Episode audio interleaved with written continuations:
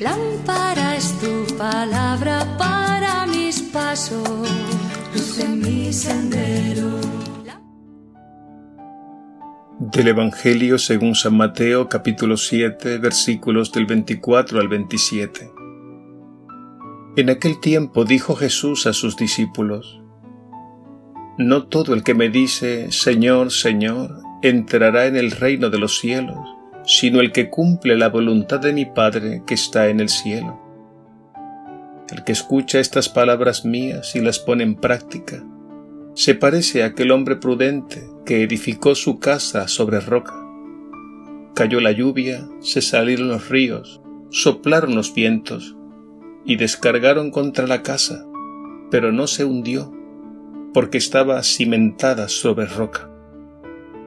El que escucha estas palabras mías y no las pone en práctica, se parece a aquel hombre necio que edificó su casa sobre arena. Cayó la lluvia, se salieron los ríos, soplaron los vientos y rompieron contra la casa y se hundió totalmente. Palabra del Señor. Gloria a ti, Señor Jesús.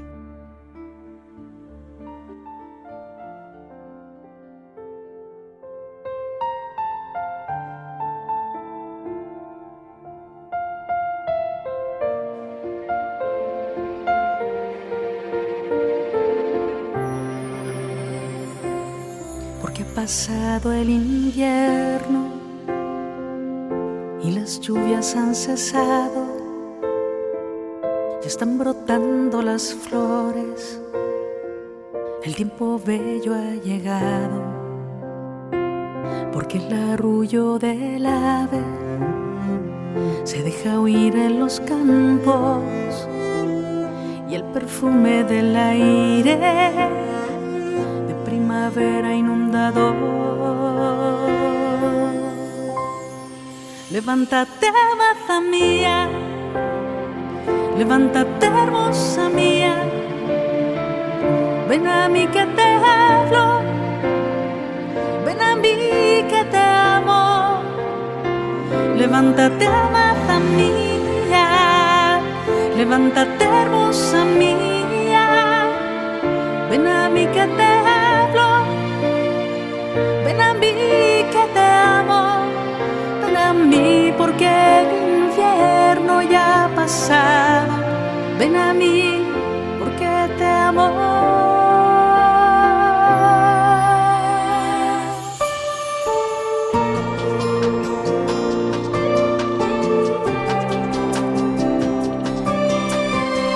mi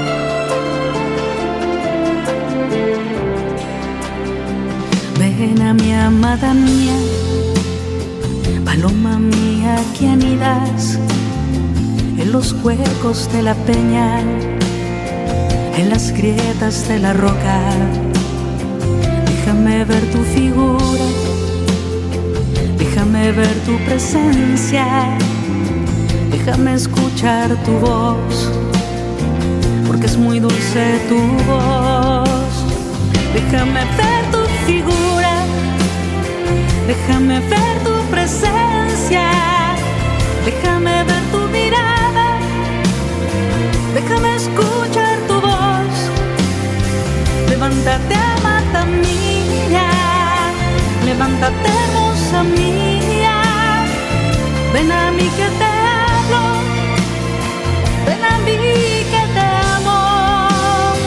Levántate, amada mía, levántate, ven a mí que te hablo, ven a mí que te amo. Levántate, amada mía, levántate, hermosa mía, ven a mí que te hablo, ven a mí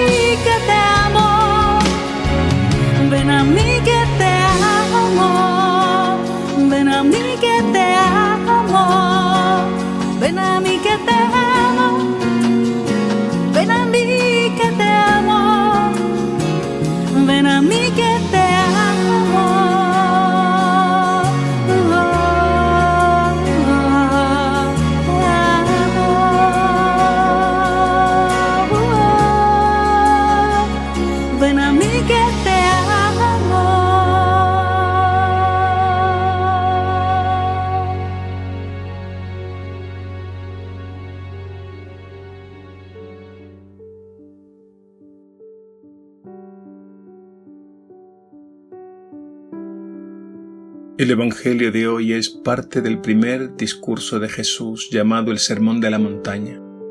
Se encuentra en los capítulos del 5 al 7 del Evangelio según San Mateo. En primer lugar, Jesús comienza diciendo, No todo el que dice Señor, Señor, entrará en el reino de los cielos.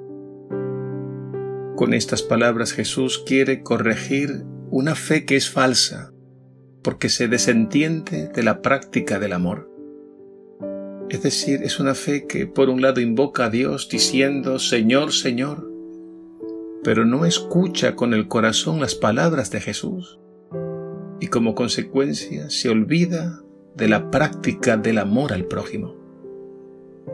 Y es que una fe sin caridad, sin amor, es como un árbol sin fruto, es estéril el verdadero equilibrio en la vida cristiana está, por tanto, en unir íntimamente fe y amor.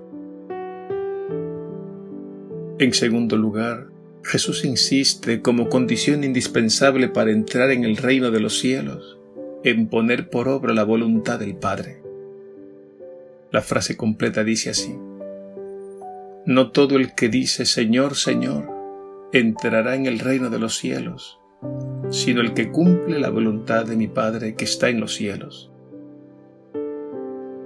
Si entendemos mal eso de cumplir la voluntad del Padre Dios, podríamos caer en el peligro de un activismo moral, de un hacer por hacer, pero sin una clara referencia a la raíz de todo, que es Dios mismo. Jesús no pretende poner la fe por encima de las buenas obras, ni las buenas obras por encima de la fe. Ambas son hermanas y por tanto una lleva necesariamente a la otra. Separarlas y oponerlas iría totalmente en detrimento de nuestra vida espiritual.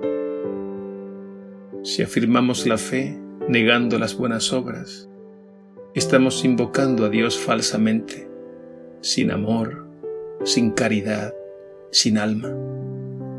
Y por el contrario, si afirmamos las buenas obras negando la fe, caemos en un humanismo sin Dios, sin trascendencia, sin raíz. Y sabemos que hay buenas obras que se hacen muchas veces por puro interés. Por ejemplo, para sobresalir, para quedar bien, para que no digan.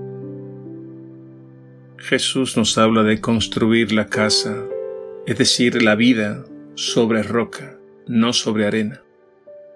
Y esto implica un sano equilibrio entre la fe y las obras, porque en ambas está la voluntad de Dios. Pidamos por tanto al Señor y procuremos que nuestra fe actúe siempre movida por el amor, para que nunca invoquemos a Dios falsamente descuidando la práctica del amor al prójimo. Y que igualmente nuestras buenas obras estén movidas por la fe y el amor más grande, que es el amor de Dios revelado en Jesús.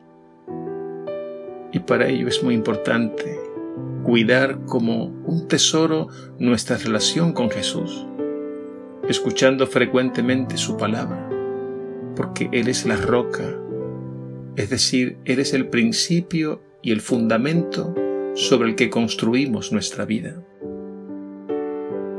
En conclusión, pidámosle que todo lo que hagamos de palabra o de obra, lo hagamos siempre movidos por su amor.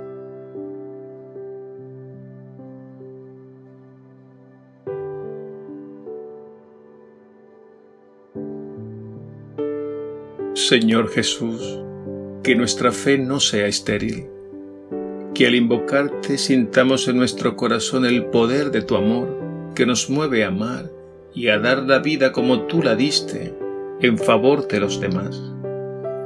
Que nuestras buenas obras sean el fruto de una fe viva, inspirada por ti, por tu espíritu de amor. Y que hagamos el bien no para sobresalir, ni para quedar bien, ni por ningún motivo o interés egoísta.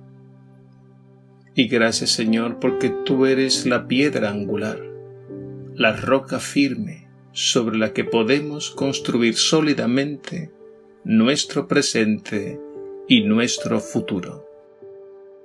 A ti la gloria por los siglos de los siglos. Amén.